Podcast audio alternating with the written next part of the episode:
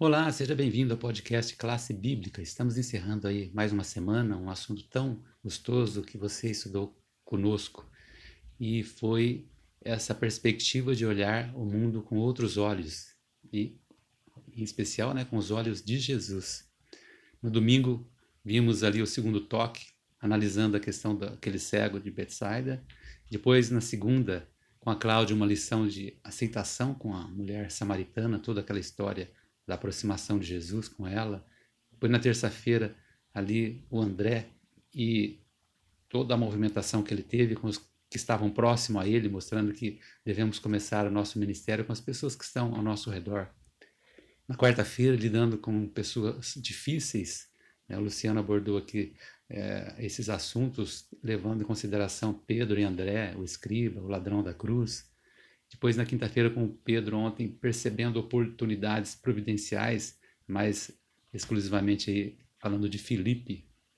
E hoje eu quero falar com você um pouquinho aqui, um texto do nosso estudo adicional, que diz: Jesus disse: A seara, na verdade, é grande, mas os trabalhadores são poucos. É um texto lá de Mateus 9, 37.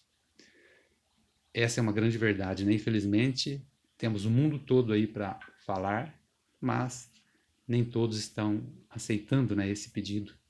Mas Jesus mesmo responde: Rogai, pois, ao Senhor da seara que mande trabalhadores para a sua vinda. Mateus 9, 38.